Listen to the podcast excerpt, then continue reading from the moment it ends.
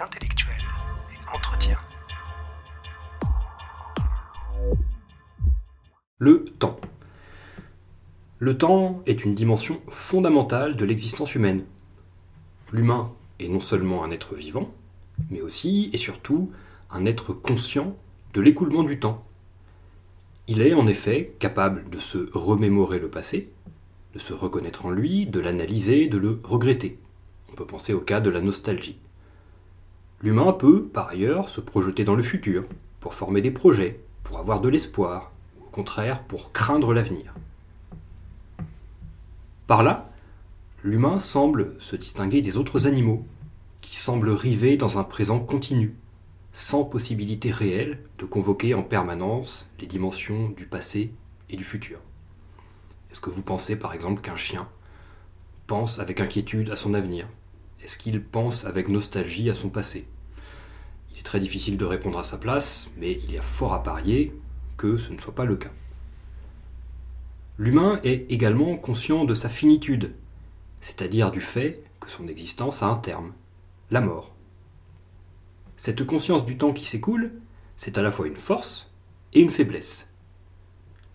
En effet, ce savoir inscrit dans une temporalité, c'est être en permanence confronté à la crainte du temps qui passe et à la perspective de la mort. Là est la faiblesse. La force réside dans le fait que cette conscience du temps qui s'écoule offre la possibilité de prendre le contrôle de son existence. Ce temps qui passe est par ailleurs comme inscrit dans les corps. On peut penser au vieillissement physique, qui est un témoignage du temps. De ce fait, les humains semblent avoir inventé des stratagèmes, des ruses, pour euh, conjurer l'écoulement du temps, la conscience de l'écoulement du temps, et la peur de la mort. Premièrement, nous pouvons penser à l'art, qui est une notion du programme. En créant une œuvre d'art, l'artiste paraît chercher à produire un objet qui lui survivra, qui portera encore sa marque après sa mort. On peut ainsi reconnaître dans l'art une façon de lutter contre le temps qui passe et contre sa propre mortalité. On dit souvent ainsi que les grands artistes travaillent pour la postérité. Deuxième stratagème, la religion, qui est elle aussi une notion du programme. De nombreuses doctrines religieuses cherchent à neutraliser la perspective de la mort et l'angoisse qui s'y attache, en inventant l'idée d'une vie après la mort. Pensons au paradis des chrétiens. Cette idée a une visée consolatrice. La mort n'est plus conçue comme un terme, comme une fin, elle n'est qu'un passage vers un monde meilleur. Alors d'autres religions, ou d'autres spiritualités plutôt, comme le bouddhisme, ne proposent pas ce type de perspective. Elles visent néanmoins à aider les individus à se défaire de la souffrance liée au regret du passé ou à la crainte de l'avenir. Via des pratiques comme la méditation, elles aident ou elles essaient d'aider les individus à se focaliser sur le présent et sa richesse ne pas souffrir du temps qui passe. Il y a là aussi une sorte de tentative de neutralisation de la conscience douloureuse du temps. Troisième stratagème, pour euh, lutter contre cette conscience du temps qui passe, l'action. Les humains semblent perpétuellement souffrir d'ennui et refuser le face-à-face avec eux-mêmes. L'ennui peut être conçu comme une forme de conscience angoissante du temps qui passe, comme un présent qu'on n'arrive pas à occuper. Pour ne pas subir cet ennui angoissant, les humains forment des projets, cherchent à être actifs, quelle que soit leur activité, pour s'oublier, entre guillemets, pour s'ancrer dans le présent. La valorisation du travail, qui est une notion du programme aussi, peut répondre à cette logique. Travailler, c'est en effet occuper son temps, le meubler, pour ne plus le percevoir dans toute sa crudité. Quatrième stratagème, probablement le plus accessible, la reproduction, tout simplement. Avoir des enfants est parfois conçu comme une façon de se répliquer, de se survivre. Nos enfants seront porteurs de notre mémoire, de notre éducation, de nos valeurs après notre mort. Nous survivons d'une certaine façon à travers eux. Pensez, par exemple, à tous ces hommes qui appellent leur fils aîné Junior ou Mini-moi. Euh, ce type d'appellation témoigne un peu de ce symptôme euh, ou de cette volonté de, perdurer à travers ces enfants. nous pouvons nous poser une question fondamentale à propos de la notion de temps. Cela a-t-il un sens de vouloir échapper à ce temps? La question n'est pas de savoir si c'est possible, c'est de fait impossible en l'état actuel des sciences et des techniques. La promesse d'immortalité des transhumanistes, ces scientifiques et philosophes qui rêvent d'une amélioration technique de l'humain, n'est pas encore d'actualité. On peut, remarquer, pour commencer, que tous les humains, toutes les sociétés, cherchent d'une manière ou d'une autre à échapper au temps. Le temps est en effet perçu comme un processus de changement, d'altération, un processus qui est irréversible, sur lequel on ne peut pas revenir, et qui détruit ce qu'on aime. Pensons au vieillissement des corps, à la modification de nos relations avec autrui, à l'évolution des sociétés, dans un sens qui ne nous euh, convient pas. Il y a, face au temps, un sentiment angoissant d'impermanence, d'inconstance, de déséquilibre. Pensons notamment à cette citation d'Héraclite, un philosophe présocratique, c'est-à-dire qui venait avant Socrate, du VIe siècle avant notre ère. Héraclite a dit On ne peut pas descendre deux fois dans le même fleuve. Alors il y a une traduction alternative, un peu plus euh, poétique, qui est On ne se baigne jamais deux fois dans le même fleuve. Alors qu'est-ce que cela veut dire? Cela signifie que le réel est défini par le devenir, par l'impermanence. La permanence n'est qu'une illusion de nos sens ou de notre pensée. Le fleuve, c'est un concept général qui ne nous permet pas de comprendre sa nature mouvante. Lorsque nous disons le fleuve, ou bien je, ou bien moi, nous désignons comme fixes des réalités en devenir. On peut faire une remarque à ce propos. Ce rapport au temps n'est pas toutefois univoque. Il n'est pas d'un bloc. Si nous sommes parfois conservateurs dans certains domaines, nous pouvons aussi voir dans le futur des possibilités de changement positifs. En politique, cette confiance dans le futur, vue comme un levier d'amélioration de la société, s'appelle le progressisme en général. Progressisme qu'on oppose au conservatisme. Certains dictons populaires véhiculent la même idée. Lorsque l'on affirme que le temps guérit les blessures ou qu'il faut laisser du temps au temps, nous affirmons que le futur sera forcément meilleur que l'avenir. Alors comme nous l'avons dit, cette tentative de conjurer les effets du temps s'exprime par excellence dans le domaine religieux. La promesse d'une immortalité de l'âme, d'une vie après la mort physique, exprime ce refus du temps et de son terme, le néant. À quoi bon pourrait-on cependant se demander? Nous savons que nos efforts seront vains.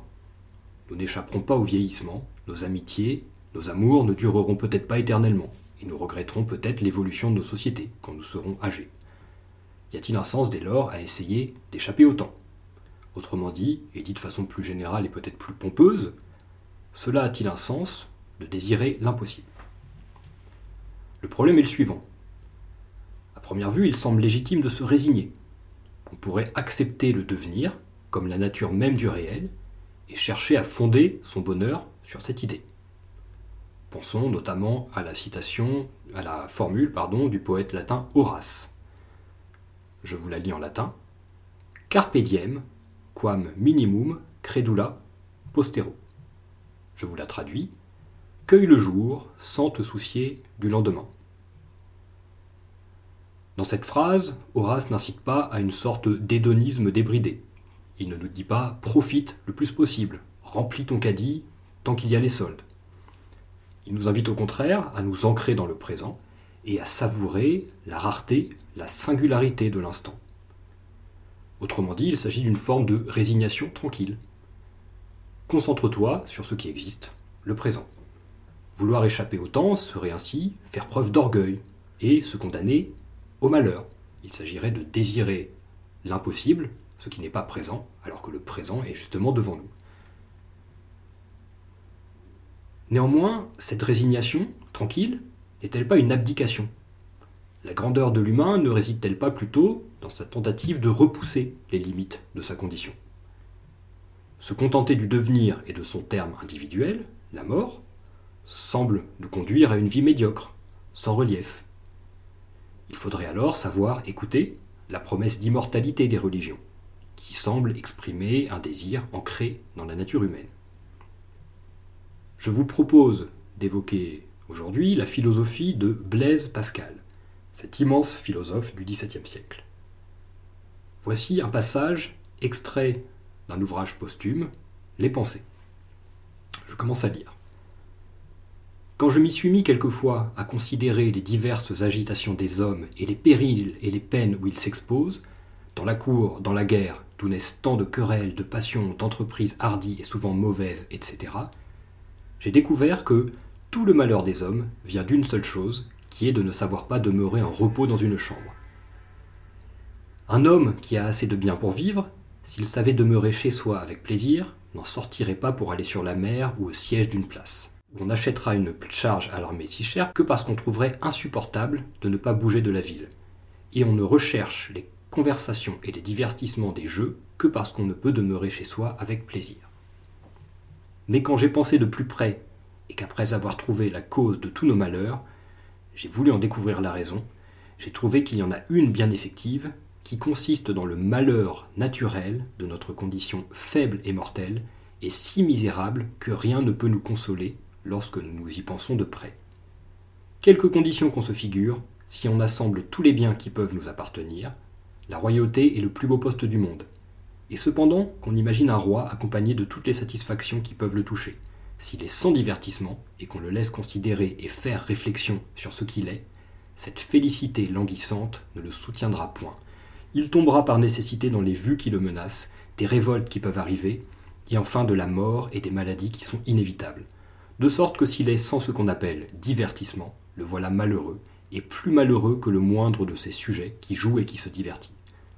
De là vient que le jeu et la conversation des femmes, la guerre, les grands emplois sont si recherchés. Ce n'est pas qu'il y, ait en effet du bonheur, ni qu'on s'imagine que la vraie béatitude soit d'avoir l'argent qu'on peut gagner au jeu, ou dans le lièvre concours. On n'en voudrait pas s'il était offert. Ce n'est pas cet usage molle et paisible, et qui nous laisse penser à notre malheureuse condition qu'on recherche, ni les dangers de la guerre, ni la peine des emplois, mais c'est le tracas qui nous détourne d'y penser et nous divertit.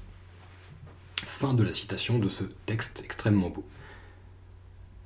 Ce désir d'échapper au temps, selon Pascal, compris comme le souhait d'ignorer notre finitude, notre mortalité, est inscrit dans notre condition humaine.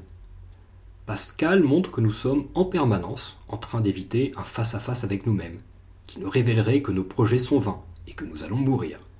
Il appelle cela le divertissement, qui est un concept important. Ce divertissement regroupe toutes les actions qui visent à nous faire oublier notre condition mortelle. Ce face-à-face correspond à une dimension du temps, le présent. Nous sommes incapables d'habiter ce présent, contrairement à ce que voulait Horace avec son carpe diem. Notre esprit fuit sans cesse vers l'avenir. Nos projets peuvent ainsi être compris comme une fuite en avant, c'est bien ce que veut dire se projeter, se jeter en avant, faire un projet. D'où cette fameuse formule Tout le malheur des hommes vient d'une seule chose qui est de ne savoir pas demeurer en repos dans une chambre. Le repos est vécu comme une forme de mort. Le repos correspond en effet à l'arrêt de toute activité, à la stagnation dans le présent. Pour éviter cette mort symbolique, tous les projets sont possibles. La guerre, le jeu, la chasse, etc. Cela doit-il nous conduire à mépriser l'humain? Eh bien, Blaise Pascal montre que ce serait illégitime. Il y a une raison derrière cette fuite. Et cette raison, fuir la conscience de notre finitude, est universelle.